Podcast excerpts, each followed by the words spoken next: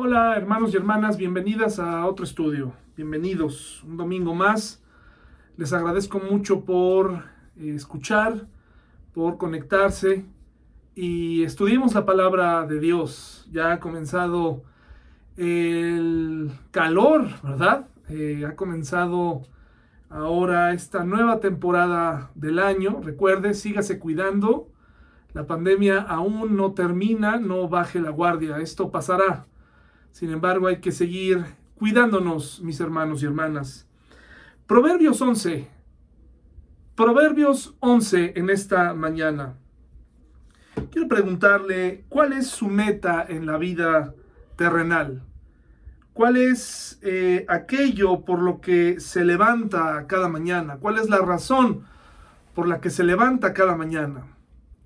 Eh, sus hijos, eh, para los que tenemos hijos, una carrera profesional para los estudiantes, mejores ingresos, reconocimiento ante el trabajo, ante los logros. Hoy en día mucha gente está necesitada de reconocimiento que los jefes nos digan de vez en cuando lo haces bien. Eh, ¿Cuál es el motivo por el cual nos levantamos cada mañana? Aquí en la tierra. Porque los creyentes, los cristianos sabemos que nos espera una morada eterna. Y como lo hemos hablado en otras ocasiones, muchos cristianos han puesto toda su esperanza en el cielo, y eh, prácticamente han descartado ser felices en la tierra, mientras estamos en la tierra. Hemos dejado de valorar la vida. La vida es un regalo de Dios. La salud es un regalo de Dios. El cuerpo es un regalo de Dios.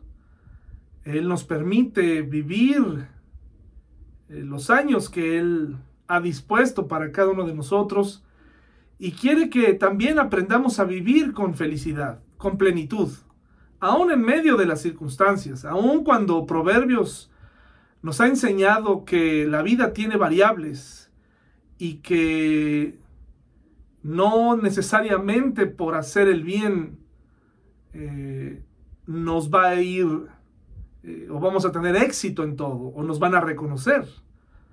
Eh, eso es lo que nos enseña la Biblia en conjunto. Proverbios nos da estas, estas normas, estos proverbios, estos refranes de sentido común. El que se porta bien le tendría que ir bien. Al que es sabio tendría que vivir más tiempo. Pero vivimos en un mundo caído y los proverbios están ahí para que practiquemos la bondad, la justicia, para que tengamos temor a Dios, porque no significa que Dios no se va a hacer cargo de nosotros o que no nos va a permitir vivir ciertas cosas. Por eso le preguntaba, ¿cuál es el motivo por el cual usted se levanta cada mañana? Proverbios 11, 19 dice así, los justos encuentran la vida, los malvados hallan la muerte. Queda un poco ambiguo y quiero clarificar este proverbio ¿A qué se refiere el proverbista? ¿A qué se está refiriendo? ¿Serán solamente que él está arrojando palabras eh, o refranes o dichos de sabiduría nada más porque sí? Me parece que como muchos proverbios hay un significado más profundo. Eh, de acuerdo a los al estilo de vida oriental y a la vida de Salomón, me parece que él se está refiriendo a algo más, no solamente los logros en la vida que sin duda Salomón palpó, todo lo que el hombre o la mujer desea en este mundo, eh, y sobre todo los varones, tener propiedades, tener éxito, ser reconocido. Recuerde que los hombres validamos nuestra vida con lo que hemos logrado. Y las mujeres, para las mujeres es muy importante su relación sentimental sus relaciones personales son muy importantes y eso nunca va a cambiar. Por mucho que haya debate sobre ciertas cosas, no sé si estuvieron eh, al tanto esta semana de estos tenis mexicanos de la marca Panam, que en el mes de la mujer sacaron unos tenis para conmemorar este día y, en especial para apoyar al movimiento feminista, en donde hicieron unos modelos de colores rosa, azul, morado, y en, en todo el cuerpo del calzado, del tenis, le pusieron todas aquellas frases que las chicas gritan mientras hacen sus, las chicas feministas o las que apoyan estos movimientos, hacen durante eh, sus recorridos. Por ejemplo, el violador eres tú. Eh, eh, en fin, otra serie de, cosas. Bueno, pues se les vino el mundo encima a través de las redes sociales a este, a este fabricante de zapatos mexicana. Es difícil hoy en día darle gusto a las personas. Ya la intención o el plan es que los hombres olvidemos nuestro rol y que las mujeres también olviden su rol. Ya nadie quiere, en esta mezcla, ya hay una, una combinación tal que se ha perdido la esencia de lo que le toca a cada uno de los géneros esta confusión causa que de pronto eh, se olvide la importancia de una mamá en el hogar o de un papá y cuáles son las labores de cada uno. Incluso hablar de esto puede causar molestia en ciertos círculos. Muchos relacionan los roles con superioridad e inferioridad. Es un debate, hermanos. Me parece que Proverbios eh, a través de Salomón, quien ha logrado un éxito tremendo, quien palpó el vacío al haber probado todo y al haber concluido en Eclesiastés eh, que el principio o que, o que lo más importante era el temor a Dios, obedecerle, acordarse de Dios mientras es joven. Me parece que este proverbio nos está llevando a algo más profundo. Nos está invitando a vivir una vida justa, nos está invitando a esperar y a poner nuestra mirada así en el futuro y en la vida eterna. Pero hoy, mientras usted respira, ya puede disfrutar del cielo, viviendo con confianza, con tranquilidad, sabiendo que nada puede separarlo o separarla de su gran amor. Dios ha preparado y cumplirá su palabra eh, de llevarnos a un lugar en donde finalmente esos vacíos en nuestra vida se llenarán. Sin embargo, hoy vamos a estudiar estas dos variables, tanto los resultados en la vida terrenal y las consecuencias en la vida terrenal, como nuestra esperanza celestial. Y quiero ponerles algunos ejemplos. ¿Cuál es la razón por la que usted se levanta cada mañana. El salmista, perdón, el proverbista está convencido de que una vida recta da mejores resultados, claro que sí. O al menos nos da más oportunidad de éxito en la tierra mientras vivimos. Eh, no tenemos que albergar una sensación de apatía. Sé puntual en el trabajo, esfuérzate aunque no te den eh, una palmada en la espalda, aunque no te den un aumento, sigue trabajando. Busca esforzarte más. Tendrás más oportunidades de un ascenso si lo haces, a que no lo hagas, ¿verdad? Eh, sin embargo, hermanos, hay que reconocer, como decía, que no significa que el justo, por ser justo y hacer las cosas bien, siempre las cosas le van a salir bien en la tierra. Recuerde, el justo, el justo en la Biblia, alcanzará la vida eterna. Y usted y yo fuimos declarados justos a través de Jesucristo. Entonces, en este momento nos estamos enfocando a la vida en la tierra. Usted y yo estamos aquí, no sé por cuánto tiempo más. Ah, como decía mi tía, eh, indestructibles hasta que Dios cumpla su propósito en nosotros y nos llame a su presencia. De, ese, de tal modo que tenemos que cumplir uno o varios propósitos y tenemos que vivir con alegría a pesar de las circunstancias en un mundo que no glorifica a Dios, en un mundo que no piensa en Dios, en un mundo en donde Dios es, eh, el, mundo desea dejar fuera a Dios, quitarlo. Puedes hablar de muchos temas, puedes hablar de, misticismo, puedes, pero nunca hablar de Dios. Este mundo te considera fanático, religioso. Proverbios 11, hermanos, al estudiarlo, tiene un común denominador que no podemos evitar hablar. Y ese común denominador es la integridad y la honestidad. Lo menciona muchas veces. Por ejemplo, menciona, o al menos hay, al menos hay cinco versículos que nos dan eh, el concepto de la honestidad. Y hay otros, por lo menos otros cinco versículos en este proverbio que nos hablan de la integridad.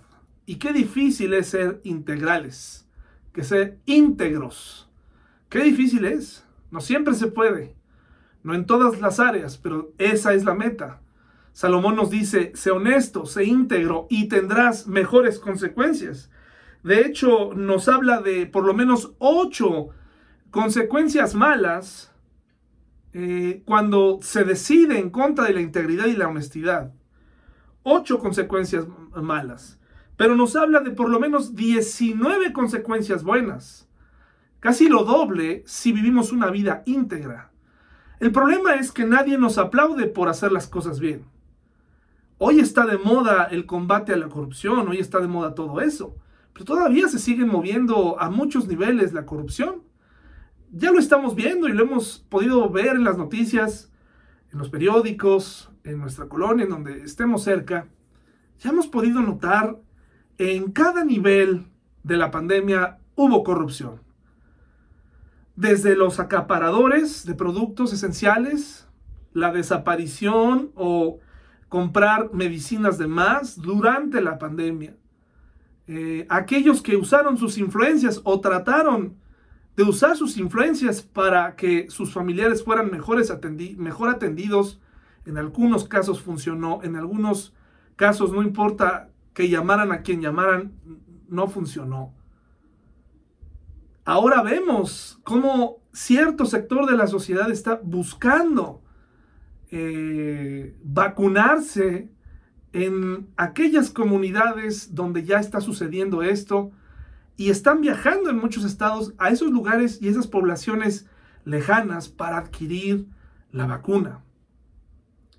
Vemos en esta pandemia qué tan caídos estamos como mundo, como sociedad, qué tan podridos estamos. Ha salido lo mejor o lo peor, solamente usted lo sabe. Aquellos que no se detuvieron de hacer sus grandes fiestas, aquellos que se contagiaron y no dijeron nada, llevando el contagio a sus familias, aquellos que, aquellos patrones que siguen sin pagar lo justo. Pero Salomón nos está hablando a ti y a mí sobre la honestidad y la integridad y cómo tendremos más oportunidades de éxito en la tierra y cómo podremos ser bendecidos por Dios si vivimos de acuerdo a estos dos principios. Sé que es difícil. Sé que hay momentos donde tomar atajos es más atractivo. Todos hemos sentido, nos hemos sentido tentados a mover ciertas influencias, saltarnos ciertos pasos, dejar de formarnos en ciertas filas, romper ciertas reglas, está en nuestra naturaleza. Por mucho que se hable de valores, por mucho que se hable de muchas cosas, la única forma de vivir una vida íntegra es acercarnos a Dios y tener temor a Él para convertirnos en gente sabia. Pero todos tenemos precios, tenemos sentimientos, tenemos refranes, nuestros propios proverbios, en donde tratamos de sacar el beneficio personal antes de buscar el de los demás. Entonces es muy interesante porque aquí eh, voy a leer Proverbios nuevamente 11, 19, nos dice, los justos encuentran la vida, los malvados hallan la muerte. Pero David, muchos malvados en la tierra les va bien. De hecho, eh, cuando yo era malvado me iba mejor. Eso parece. Eso parece. En un mundo donde las cosas salen mal, no sé si les ha pasado, a mí sí, sobre todo ahora que soy papá. Antes no me importaba mucho, pero ahora que soy papá y observo, me gusta ver YouTube, me gusta ver algunos famosos youtubers y sus estilos de vida. Algunos de ellos nos dan un tour por su casa o por su segunda casa o su tercera casa. Y sí me ha pasado por la mente cuando veo a estas personas exitosas, no necesariamente malvadas, pero sí alejadas de Dios, algunas de ellas en sus estilos de vida, me ha pasado por mi mente y yo cuando podré ofrecerle a mi hija eh, o a mis hijas algo como esto, casas de hectáreas, eh, carros, aparatos, eh, comodidad, viajes, acceso a eventos exclusivos. Y de pronto, de vuelta a mi realidad, a mi relación con Dios, me acuerdo que mis hijas no necesitan todo eso. Lo que mi familia necesita es a alguien íntegro y honesto. Porque de esa manera podré tener más credibilidad para educarlas. Si algún día sucede el éxito económico, que así sea. Por eso te digo, ¿cuál es tu meta por la cual te levantas cada mañana? Tal vez ya no tienes sueños, ya no tienes metas. Tal vez estás esperando morirte. Hay cristianos que están esperando morirse para alcanzar el cielo. Pero me parece que estamos pecando. Estamos aquí por una razón o por varias razones.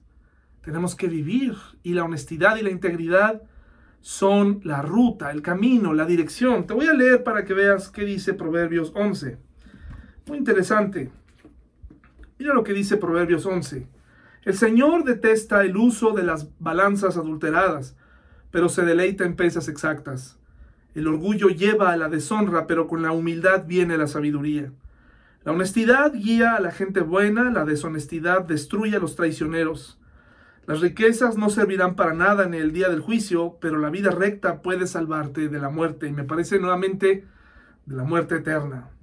La honestidad dirige los pasos de los justos, los perversos caen bajo el peso de su pecado.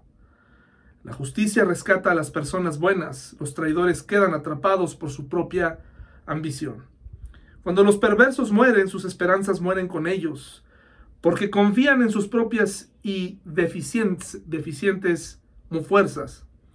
Los justos son rescatados de dificultades y éstas caen sobre los perversos. Recuerde el enfoque que tiene Proverbios.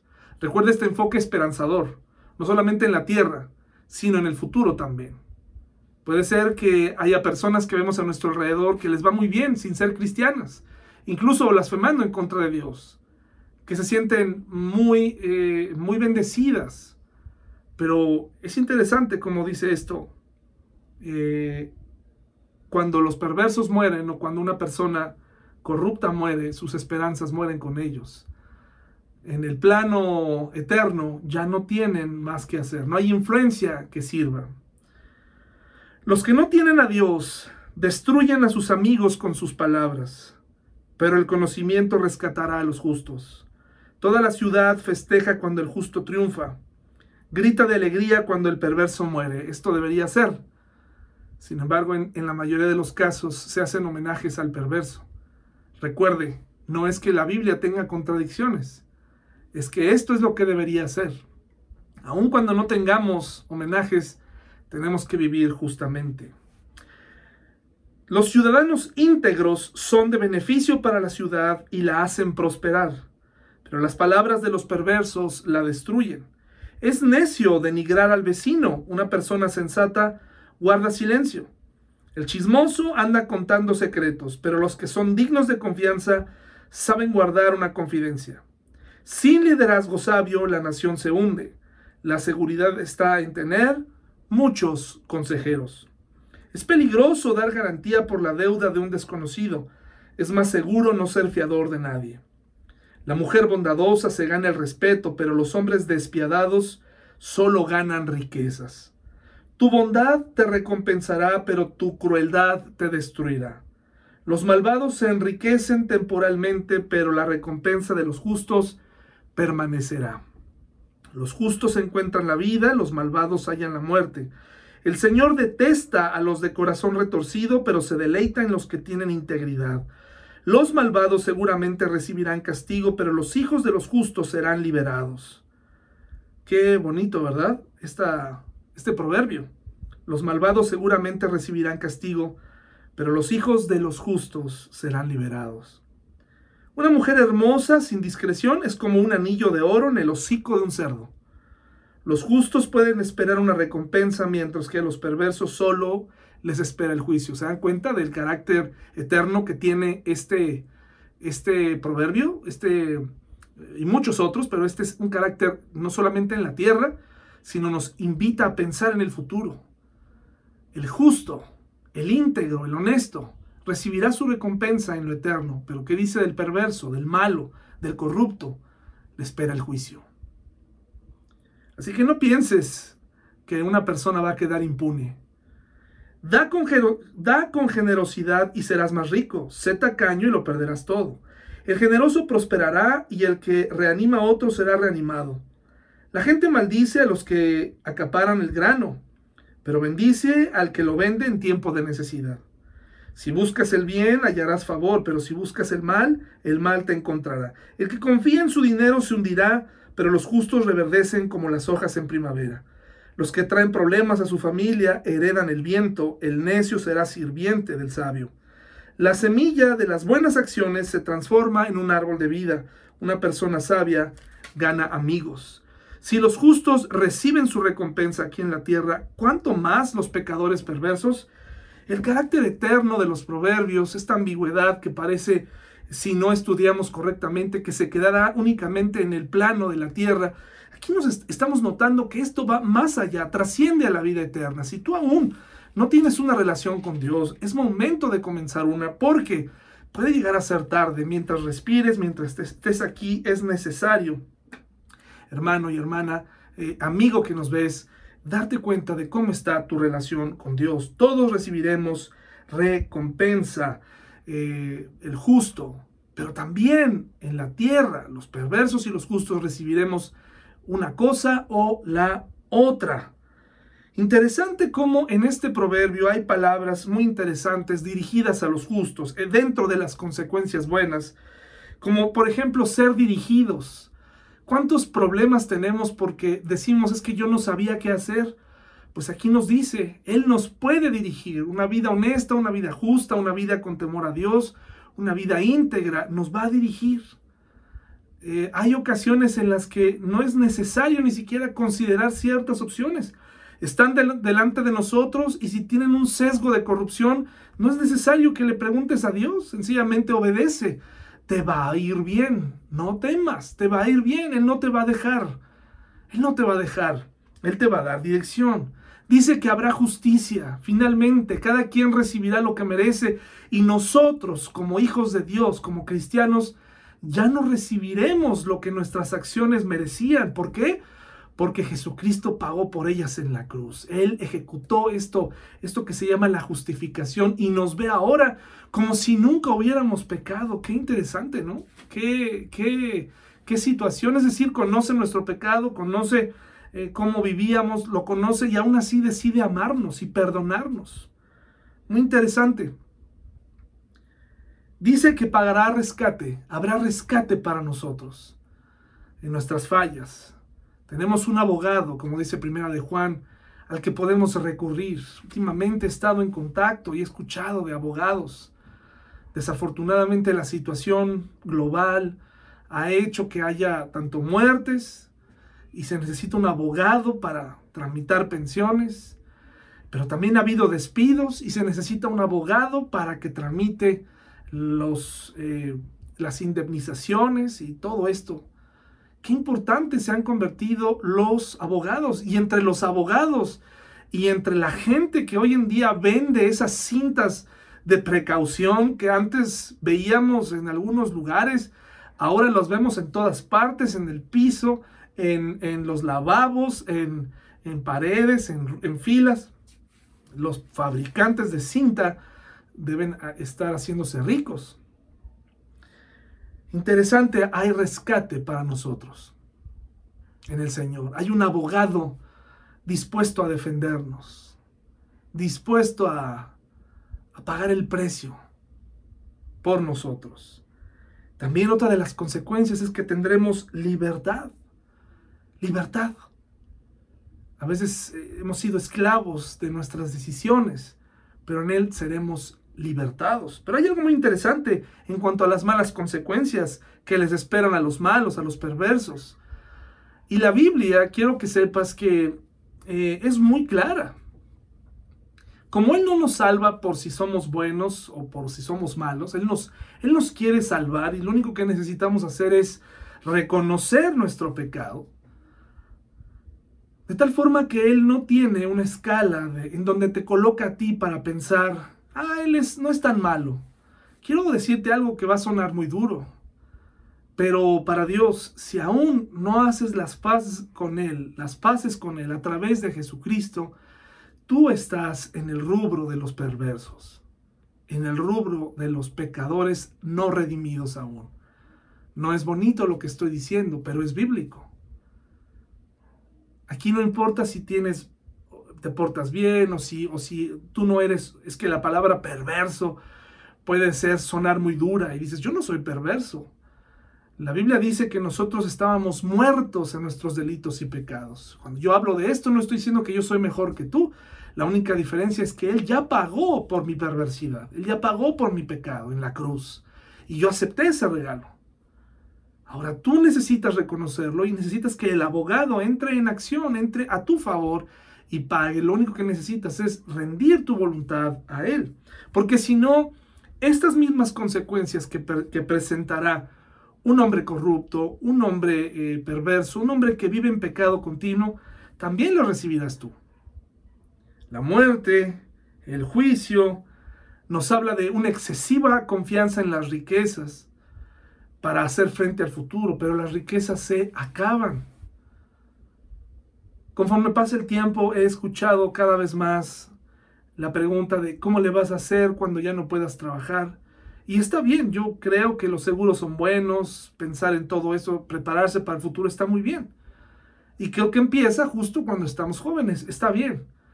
Pero pasa que muchos de nosotros tenemos confianza y nos levantamos cada mañana eh, Tal vez en el fondo con la esperanza de que podamos tener mucho dinero para no tenerle que ver la cara a nadie, incluyendo a Dios, y así depender de nuestras riquezas. Pero las riquezas son efímeras y las riquezas se acaban. Entonces hay dos cosas que quiero decir. El creyente recibirá su recompensa en su momento, aunque en este mundo las cosas salgan mal, recibirá su recompensa en su momento. Eh, en la, en la eternidad, en el cielo. Eso, es, eso tienes que recordarlo. Cuando mueras recibirás tu recompensa en los cielos. Estar con Dios, haber hecho las paces con Dios mientras vivías en la tierra. Pero también quiero darte esperanza que podrás alcanzar, si tienes una vida justa, recompensas terrenales. No pongas tu esperanza en ellas pero te voy a poner el ejemplo de alguien que vivió una vida íntegra. Y hablando de vidas íntegras, quiero recordar con mucho cariño a un pastor que siempre estará en mi mente hasta que, hasta que me muera, en mi mente y en la mente de mi familia. Él se llamaba Wilfred Thyssen. Él murió el año pasado, no nos enteramos, apenas me enteré ayer. Eh, al parecer no murió con, por asuntos relacionados con el COVID, pero tuvimos el privilegio de tenerlo en la casa. Yo conviví con él mientras era adolescente, un niño. Estuve presente en muchas conferencias. Una de las cosas que él hacía era algo único. Mientras él enseñaba este estudio de principios para la familia, yo acudía toda la semana. Era una semana en donde él nos visitaba, venía de Estados Unidos, traía sus, cosas, un portafolio, sacaba una, un caballete y cada vez que terminaba de enseñar, él concluía su predicación haciendo un cuadro con gises. Él despertó mucha creatividad en mí. Nadie me había hablado como él a través del ejemplo. Era un hombre que hablaba pausado, un predicador tradicional, callado. Aprendió de los pocos norteamericanos que yo conozco que verdaderamente querían al latino y aprendieron a hablar español y era un hombre muy amoroso, íntegro. Al parecer murió tranquilamente en casa. Y él pintaba esos cuadros Y al final de la semana o al final de, él aplicaba sus cuadros con gises, lo aplicaba y al final de la semana o al final de la, sí, al final de la semana los rifaban. Pero los cuadros no se quedaban así como así. Eran cuadros previamente preparados, de tal manera que cuando él encendía una luz negra y apagábamos las luces, se veía un mensaje oculto atrás, una imagen oculta. Y nunca voy a olvidar ese hermoso cuadro en donde él ah, veía a un hombre, él nos pintaba ahí un cuadro de un hombre a punto de caer, eran cuadros grandes, a punto de caer. Eh, y recuerdo cómo al apagar la luz había una mano abajo del hombre. Con luz negra, él pintaba con un gis especial y, eso eh, de manera fluorescente aparecía una mano debajo de esta persona que caía. Fue impactante para mí como adolescente y cambió mi vida. En la vida de Wilfred Thyssen me parece que había un mensaje evidente. No necesitábamos apagar la luz. Veíamos a Dios en su vida. Ha fallecido el hermano a los 88 años de edad, un hombre alto, íntegro. Yo quisiera terminar mis días así también, sirviéndole. Un saludo a su esposa Gladys, si algún día llega a ver este video. Pero quiero hablarles de un hombre que se llamó José en la Biblia. Generalmente hablamos de José cuando queremos ilustrarle a los jóvenes algunas cosas. Pero la vida de José, en contraste con la vida de David, pareciera que los dos iban en sentidos opuestos. Los dos amaban a Dios. Vemos a David como iba en ascenso continuo a pesar de las circunstancias, hasta que llegó a ser rey. Pero vemos a, José, un joven de 17 años, amado de su padre, Jacob, eh, Dios le da una habilidad especial, se le revela para soñar ciertos sueños. Por eso le llaman José el soñador. Y desde los 17 años este joven comienza la dura lucha en la realidad de un mundo caído. En el mundo familiar sus hermanos lo venden a, a unos mercaderes, lo que lo hace caer en la tierra de Egipto es llevado cautivo allá, le mienten a su padre y le dicen que él ha sido despedazado por una bestia.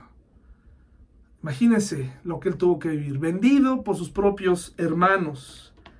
Y después de eso, muy interesante porque pareciera que uno está esperando que le vaya bien a José. Un hombre íntegro. Encuentra trabajo, haya la gracia de un hombre quien le da trabajo, con el que sigue creciendo. Por cierto, el papá se quedó con la idea de que José estaba muerto. Los hermanos tuvieron la tenebrosa idea de ensuciar de sangre y rasgar la túnica que recién le había regalado, una túnica de colores. Y se la presentan a, José, a Jacob y le dicen, mira, este, tu hijo fue despedazado. Esto es todo lo que tenemos. Y Jacob lloró y lloró por él, hasta que se resignó. Y vemos eh, como buenos eh, eh, como siendo un auditorio que nos gustan las historias con final feliz, eh, pues esperamos que a José con esta tragedia le venga algo bueno. Y encuentra trabajo con Potifar, pero resulta que Potifar tiene una mujer inquieta eh, a quien se le hace fácil comenzar a seducir a José. José sale corriendo cuando se encuentra tentado. Qué difícil. Por eso les digo que la vida íntegra, hermanos, requiere de una relación con Dios.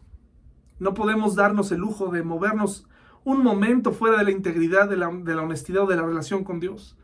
Porque caemos, así somos, somos débiles. Nadie de nosotros, el que esté, el que esté firme, el que se queda firme, mire que no caiga, porque de verdad eh, nos creemos muy, muy firmes, muy, yo puedo con esto, yo puedo con aquello, yo puedo con esta tentación. No, José en su integridad dijo, yo no puedo hacerle esto al patrón. Y sale corriendo e incluso se habla de que le arrancó la mujer de Potifar, le arranca la, la túnica. Ya se había acostumbrado a que le arrancaran las túnicas a José, pero su integridad quedaba intacta. Esto le trajo como consecuencia que la mujer calumniara a José diciendo que había sido José. Era la palabra de José contra la de la mujer. Obviamente le creyeron a la mujer, fue llevado a la cárcel. En la cárcel hace amigos, haya gracia con el carcelero, estamos en espera de un final feliz. No pasa nada, eh, interpreta algunos sueños. Uno de las personas que se había comprometido a ayudar a José cuando éste saliera, eh, lo traiciona, se olvida de José, se tuvo que quedar en la cárcel por más tiempo, hasta que un día esta persona se acuerda de él y finalmente José viene eh, a ver un poco más de luz o de esa recompensa por una vida íntegra. Me pregunto qué pensaría José en su mente. Tal vez un sentimiento muy similar al que tú puedes llegar a tener o yo. Una meta, una idea. Y tal vez para la de José era, quiero volver a ver a mi papá. Yo no sé cómo, yo no sé cuándo, pero quiero volver a verlo. Y tal vez eso lo, levantaba en la mañana. Si tú tienes un anhelo hoy, tienes algo que parece imposible, ponlo en las manos de Dios mientras vives íntegramente. Y es que sabes que a veces queremos que Dios responda, pero no somos recíprocos. Somos indiferentes. Le echamos la culpa al pastor. Es que el pastor tiene la culpa de que yo no sea tan cercano a Dios porque es aburrido, porque eh, no, eh, porque me cansa el Zoom, porque, hermanos, ¿ustedes creen que nos reunimos ah, por Zoom porque es eh, el medio de comunicación más agradable del mundo? Fuimos creados para estar en conjunto. Y Zoom solamente nos ofrece un 10% de la experiencia de lo que significa estar juntos. No se comparará jamás el poder estar en la iglesia juntos, alabando a Dios, dándonos un saludo, un abrazo. Pero ya que no es todo lo que nos queda, júntate. Júntate con nosotros. El que se conecten más personas no me hace rico a mí. No me pagan porque se conecte alguien más. Pero en cambio ayuda a la iglesia, Sé que probablemente estás cansado de las reuniones electrónicas, que estás cansado de estar frente a una pantalla, pero la invitación es, es lo que tenemos en este momento, porque como un carbón encendido puede prender al otro. Y así hasta que se hace una brasa, el Zoom es lo único que tenemos para que no se apague la flama. te invitamos a que nos compartas cuáles son tus metas. ¿Qué es lo que te preocupa? ¿Te preocupan tus hijos? A pesar de que tratas de hacerlo posible, parece que no te va como tú lo esperas. Parece que otros prosperan más fácilmente que tú. Has llegado a dudar de tus capacidades. Has llegado a pensar que Dios se ha olvidado de ti. O que tú fuiste seleccionado en el sorteo, saliste como el, el perdedor, el cristiano perdedor. Hermanos, no juguemos a eso. No estoy tratando de decir o de poner cosas que no están en la Biblia, pero me parece que por el final de la historia en la vida de José, que una de las razones que lo hacían levantarse cada mañana era volver a ver a sus padres, volver a ver a su padre. ¿Sabes por qué? Porque cuando tuvo la oportunidad, Dios fue acomodando las circunstancias de un mundo caído, las piezas de nuestro Dios, de un Dios todopoderoso, que pudo haber prosperado a José sin que sus hermanos se enteraran, sin que su padre se enterara. Pero Él nos conoce, hermanos. Él sabe lo que necesitamos en nuestra vida. Él sabe nuestros, Él conoce nuestros suspiros. Así lo decía David. Lo único que necesitamos es contárselos. Tal vez tengo que decirle, Dios, quiero asegurarme de que mis hijas no batallarán. Pero esa es una petición muy general. ¿Qué le estoy pidiendo a Dios? Que encuentren a alguien que las ame cuando crezcan y se casen, que se casen con un rico, ¿Qué les estoy, qué les estoy pidiendo? ¿Qué es lo que me interesa más? O que lo conozcan a Dios, que conozcan a Dios, que, que tengan una relación con Él en un mundo que ya no quiere tener nada que ver con Dios. Solo quedamos sus padres, solo queda su iglesia y sus familiares para ver y darles una probada de lo que significa tener a Dios en la vida. ¿Cuáles son tus anhelos? Pues eh, finalmente Dios acomoda las, circunstancias. José se reencuentra con sus hermanos y en una, un relato eh, muy emotivo se revela a ellos. Y vemos la actitud que tiene José. Génesis 45 del 4 al 8 dice así, hermanos, cuando revela su identidad después de eh, retener a Benjamín y devolverlos y que, y que Jacob tuviera miedo porque de perder a Benjamín, otro de sus hijos. Una de las cosas que pregunta Jacob, primero que nada, es, eh, pregunta indirectamente por su padre, para saber si su padre eh, vive, toma a, Benjamín, ¿no? Como una garantía. Y miren lo que dice aquí en eh, Génesis 45 del 4 al 8. Génesis 45 del 4 al 8. Por favor, acérquense, les dijo. Entonces ellos se acercaron y él volvió a decirles, soy José, su hermano, a quienes ustedes vendieron como esclavo en Egipto. No se inquieten ni se enojen con ustedes mismos por haberme vendido. Ojalá se hayan enojado, ojalá hayan dicho, ¿qué le hicimos? Pero no se inquieten ni se enojen con ustedes mismos por haberme vendido. Fue Dios quien me envió a este lugar antes que ustedes a fin de preservarles la vida. Qué maravillosa historia. El hambre que ha azotado la tierra estos dos últimos años durará otros cinco años más y no habrá ni siembra ni ciega. Dios me hizo llegar antes que ustedes para salvarles la vida a ustedes y a sus familias y preservar la vida de muchos más. Por lo tanto, fue Dios quien me envió a este lugar y no ustedes. Y fue Él quien me hizo consejero del faraón, administrador de todo su palacio y gobernador de todo Egipto. El versículo 9. Ahora, apresúrense, regresen a donde está mi padre y díganle, tu hijo José dice, Dios me ha hecho señor de toda la tierra de Egipto, así que ven a verme de inmediato. En este momento, una de las anhelos más grandes que tenía José estaba a punto de suceder y Dios no se iba a interponer. Dios escucha nuestras oraciones y nuestros anhelos. Dios sabe lo mucho que nos cuesta ganar el dinero, lo mucho que nos cuesta educar, pero quiere ver un corazón que anhele todos los días honrarle. En la vida de José había un anhelo, pero también había una vida íntegra que respaldaba, que respaldaba esa petición. No había una persona eh, débil, una persona tibia, una persona pusilánime, había una persona diligente ahí. ¿Qué tanto deseas lo que estás pidiendo? ¿Qué tanto lo has pensado? La historia no termina aquí, en Génesis 46, 4 hermanos, perdón, Génesis 49. Dios le permite hacer algo que parecía imposible. Génesis 49,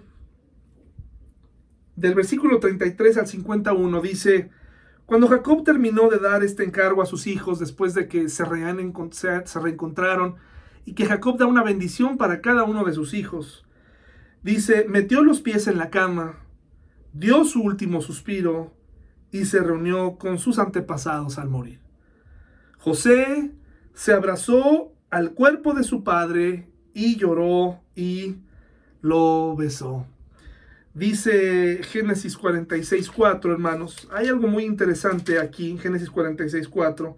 Dice una promesa de Dios. Yo descenderé contigo a Egipto y te volveré a traer. Morirás en Egipto, pero José estará contigo para cerrar tus ojos. La petición que tenía también Jacob, sin duda, esta falta de despedida que tuvieron, ahora en este reencuentro, en esta vida, iban a recibir la oportunidad de parte de Dios. José pudo cerrar los ojos de su padre, Jacob. La muerte en los orientales, hermanos, era todo un suceso. Si algo saben los orientales es llorar la muerte, y tal vez eso nos hace falta a los occidentales. Nos queremos controlar. Nos enseñan en las iglesias, no debes llorar porque eso es falta de fe. Verás a tu familiar si murió en el Señor. Sí, pero duele. Los orientales en la Biblia, y la Biblia es un libro oriental, ¿verdad? Es la palabra de Dios, pero tiene toda su historia en, la parte oriental. Y vemos fragmentos donde se llora, incluso hay un versículo que dice, lloraré y haré eh, eh, sonidos como de chacales. Un chacal que grita, que se desahoga, que le duele tanto la muerte. Incluso en el Nuevo Testamento se habla de, cómo se rentaba gente para llorar en un funeral, de tal manera que se hacía alboroto por la pérdida de alguien. Así que morir era un problema para ellos. A pesar de que confiaban en Dios, algunos de ellos sabían la dificultad de separarse de alguien. Y se lloraba lo necesario. Cuando observes a alguien que está pasando por un momento de aflicción, no le digas, ya no estés triste, no le digas, eh, échale muchas ganas, mira, Dios te mandó esto porque tú eres fuerte. No le digas eso, eso tú no lo sabes. Dios no es así, hermanos, porque en ese caso entonces no seamos fuertes para que no nos ocurran este tipo de cosas. Dios no es así. Si te duele la pérdida de alguien, llora, eso no te hace menos cristiano, deja de ser soberbio y soberbia. Por favor, llora, desahógate, haz ruido de chacales si es necesario. Llora. de esta manera se sanará el alma. Pues José tuvo la oportunidad de comprobar que Dios cumple y recompensa en la tierra a los anhelos más profundos y Dios le dio la oportunidad a estos dos de despedirse antes de morir. Sí, Jacob lo vio, vio a José como un hombre exitoso, pero le dio la oportunidad a José de cerrar un ciclo. Tienes algunos pendientes en tu vida, preocupaciones, cosas que sabes que son muy difíciles que ocurran, situación emocional, espiritual, algún asunto de, dinero, algo que, que digas, es que esto es muy difícil, platícaselo a Dios. Platícaselo a Dios. No te detengas. Tenemos un Dios que escucha y que recompensa una vida íntegra.